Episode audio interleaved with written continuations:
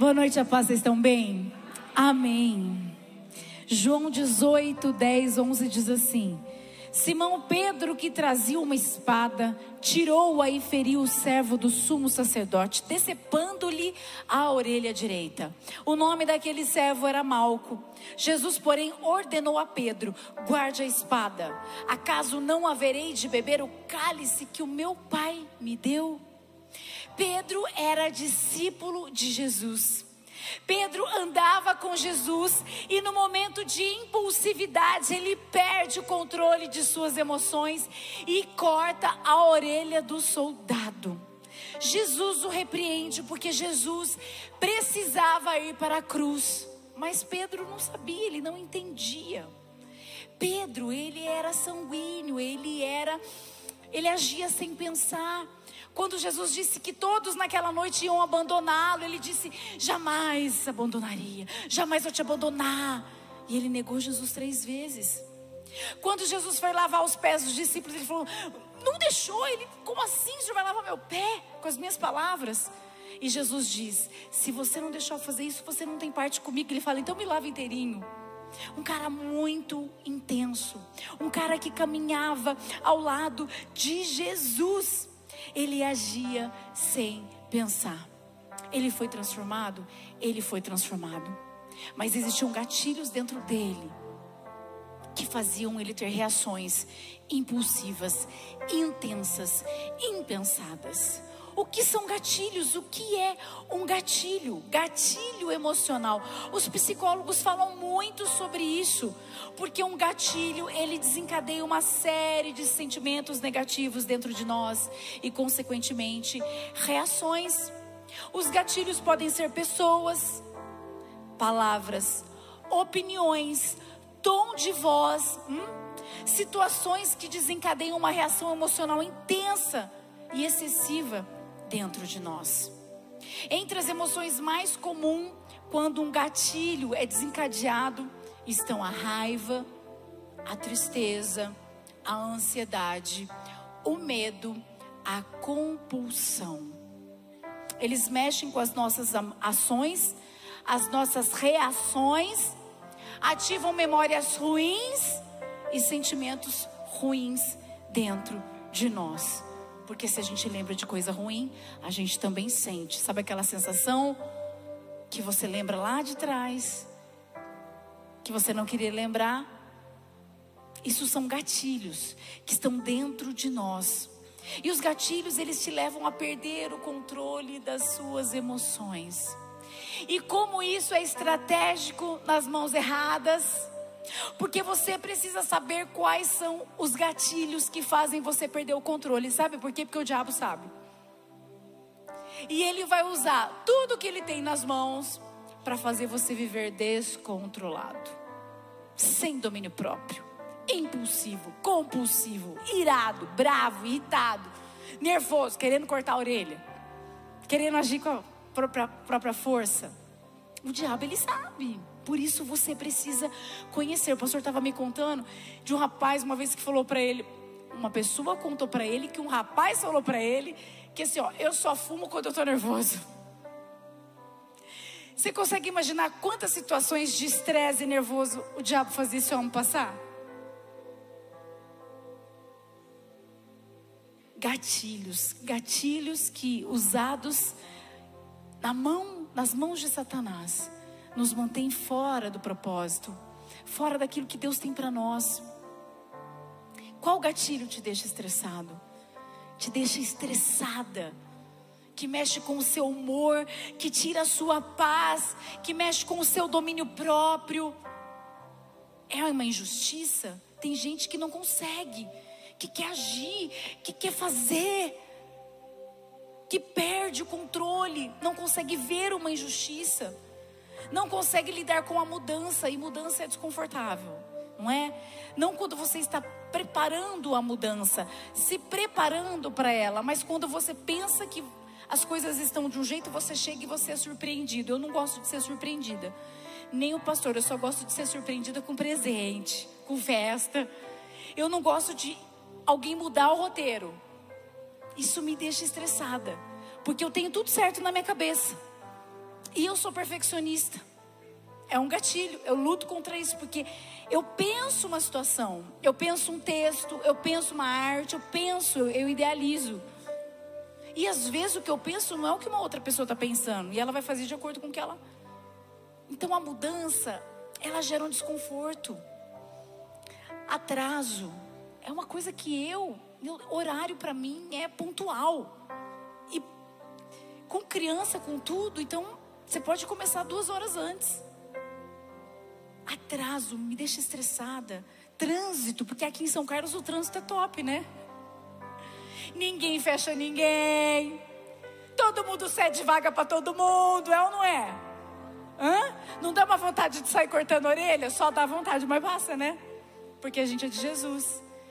Em São Paulo o negócio é diferente, você sabia, irmão? São Paulo, o pastor falava isso. São Paulo é muito maior, tem muito mais carro, mas o povo é mais decente. Dá mais espaço para você, porque ele sabe que lá na frente ele também vai precisar. Mas São Carlos é bênção. Bênção. É trânsito abençoado no nome de Jesus. Repetir várias vezes a mesma coisa. Quando você fala, fala, fala, você tem que falar, você tem que falar, falar. Isso mexe com o humor da gente. São gatilhos. Qual gatilho ativa a sua insatisfação? Diabo sabe. Ele usa situações para você começar a se comparar a comparação aciona dentro de nós uma insatisfação, porque a gente olha para o que o outro tem, para o que o outro está fazendo, para as coisas que estão acontecendo na vida da outra pessoa. Rede social, bênção, bênção usada de maneira eficiente, mas quando? Porque não é uma vida real, porque as pessoas não são reais. Porque elas mostram uma coisa, porque nós vemos foto, às vezes vídeo com filtro. E às vezes a gente olha tudo aquilo e vê tudo aquilo e acompanha pessoas que não tem nada a ver com a nossa realidade. Pessoas que não vai nos aproximar de Deus. Então se eu não consigo me alegrar, é melhor eu deixar de seguir. Eu oro. Eu oro, mas eu não preciso viver a vida de uma outra pessoa. A comparação e a rede social contribui para isso, ela é um gatilho usado nas mãos de Satanás para fazer você ser insatisfeita. Isso acontece com os homens? Acontece, mas acontece muito mais com as mulheres. Qual gatilho te leva à compulsão? Ficar sozinho em casa te faz ver coisas ilícitas na internet? Algo que desagrada a Deus? algo que te vicia, que te traz uma realidade que não é real, que contamina seu casamento, seus relacionamentos. É você ficar sozinho que isso ativa? É conversar de madrugada nos chats da rede social, de sites, que faz você pecar? É ter telefones e contatos do passado no seu celular, porque a hora que a carência bate, você não consegue ficar sozinha, você não consegue ficar sozinho e você vai lá e peca.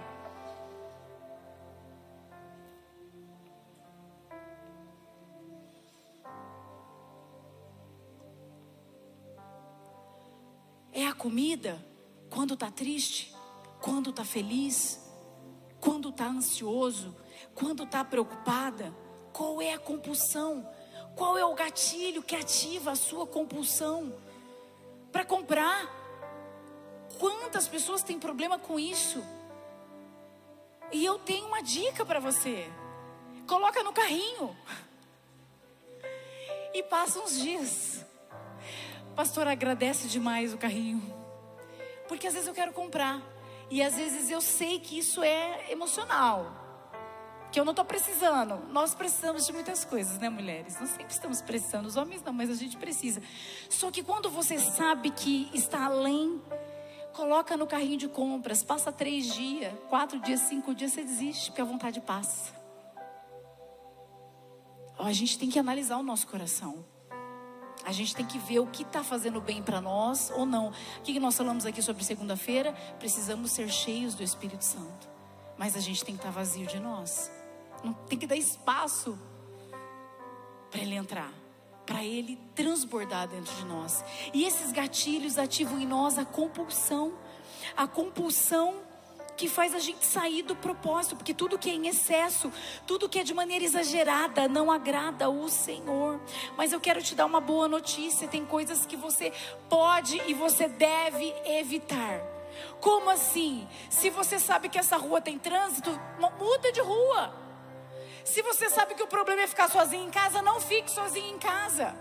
Se o problema é a madrugada, dorme de madrugada. Desliga o celular, desliga o computador, desliga. Se o problema é a comida, questiona a fome. Quando você vai numa nutricionista, ela pergunta para você: por que, que você come? O que, que a comida traz para você? Ajuda, pede ajuda nutricional, vai no médico, coloca os hormônios em ordem. Tem coisas que a gente pode fazer para evitar a compulsão. Nós podemos fazer coisas. Questione a fome. Questione o motivo por que você está comprando o que está comprando. Falei do carrinho. Você pode, tem coisas que pode, você pode evitar. Porque nós somos chamados para sermos parecidos com Jesus. E nós somos seres humanos, sim, mas nós também temos o Espírito Santo que habita dentro de nós, então nós não podemos agir apenas como humanos, nós somos seres espirituais porque somos casa do Espírito Santo. Ele mora dentro de nós, nós não podemos ter gatilhos acionados na mão de Satanás, porque você nunca vai estar no centro da vontade, ele não vai deixar. Ele vai fazer você viver o tempo todo descontrolado, com as suas emoções reviradas. Agora, tem coisas que nós não podemos evitar. O que, que nós não podemos evitar? O dia mal. Não tem como evitar ele vem. Nós não podemos evitar uma enfermidade. Eu não estou falando de uma gripe que você tomou chuva e pegou um resfriado. Nós não podemos evitar uma enfermidade. Nós não podemos evitar uma fatalidade, uma perda. Nós não podemos evitar a calúnia, a difamação, porque isso tem a ver com o próximo. Nós não podemos evitar o ódio das pessoas, porque tem a ver com o próximo. Nós não podemos evitar as injustiças contra nós, contra as pessoas que nós amamos. E quando eu não posso, quando eu não tenho controle, disso tudo, como eu guardo o meu coração, pastora? Como eu posso ter o domínio próprio? Que não é algo produzido por nós.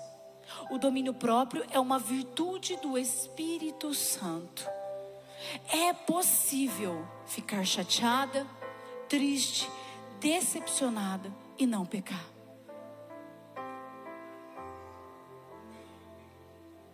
Esse Pedro que eu comecei a falar para vocês, impulsivo, sanguíneo, imaturo, foi preso em Atos 12.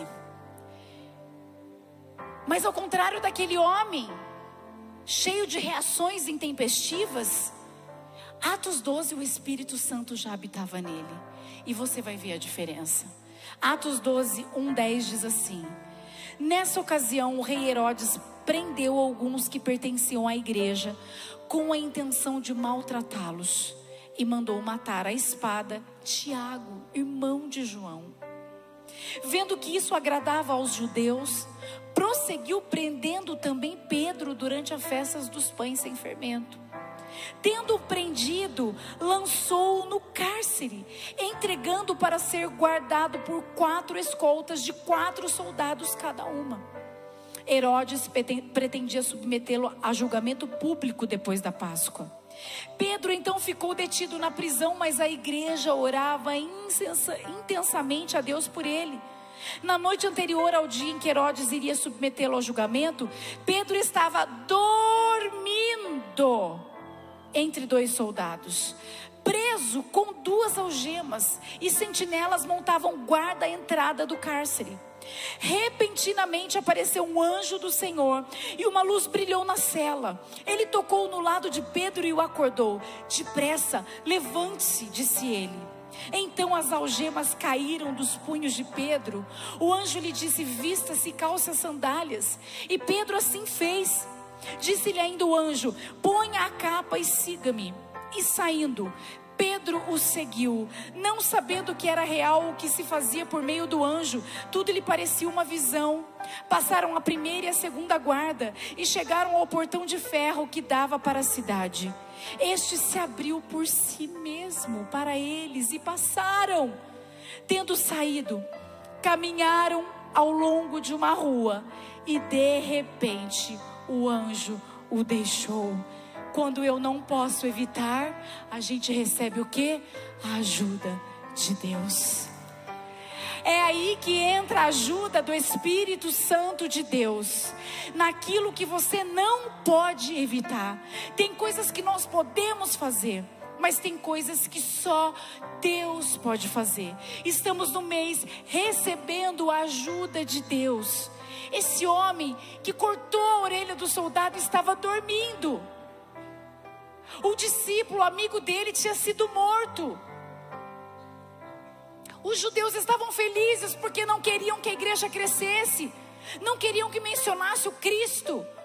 Esse homem estava dormindo, preso, com as algemas, até que entra a provisão, entra a ação de Deus, e ele é liberto por um anjo. Pedro não reagiu, ele confiou no Senhor. Quando você confia, você recebe a ajuda do Senhor porque é Ele quem age. Hebreus 4,16 diz assim: Assim aproximemo-nos do trono da graça com toda a confiança, a fim de recebermos misericórdia e encontrarmos graça que nos ajude no momento da necessidade. Os gatilhos são desarmados quando nos aproximamos do trono da graça essa graça é derramada sobre nós. E nós começamos a ter controle, nós começamos a ter o domínio próprio. Nós começamos a reagir da maneira como Jesus reage. Quais são os gatilhos que o Espírito Santo trouxe para você hoje? A sua mente, que você pode e deve evitar com a ajuda dele. Porque nós só conseguimos vencer as tentações com a ajuda do Espírito Santo de Deus. E aquilo que vem de uma maneira tempestuosa, que vem para te abalar, que você não consegue, Ele mesmo entra em ação. Você precisa apenas confiar. Os gatilhos são desarmados pelo dedo de Deus. Amém. Feche seus olhos. Senhor, obrigada por essa palavra, obrigada por nos ajudar. Obrigada porque o Senhor mesmo enfrentou situações, mas o Senhor não pecou. O Senhor quis quis se livrar da cruz, mas o Senhor sabia que a vontade do Pai é soberana.